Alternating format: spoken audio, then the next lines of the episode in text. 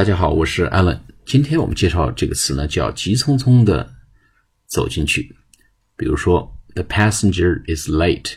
He is hurrying into Terminal One. 乘客晚了，他急匆匆的进到了一号航站楼 Terminal One。T E R M I N A L。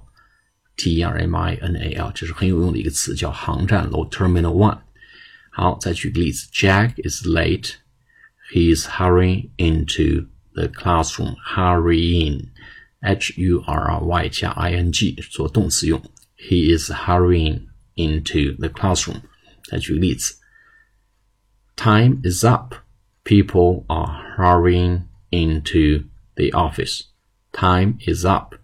时间到了，People are hurrying in into the office. 好了，我们今天讲到这里，我们下次课见，拜拜。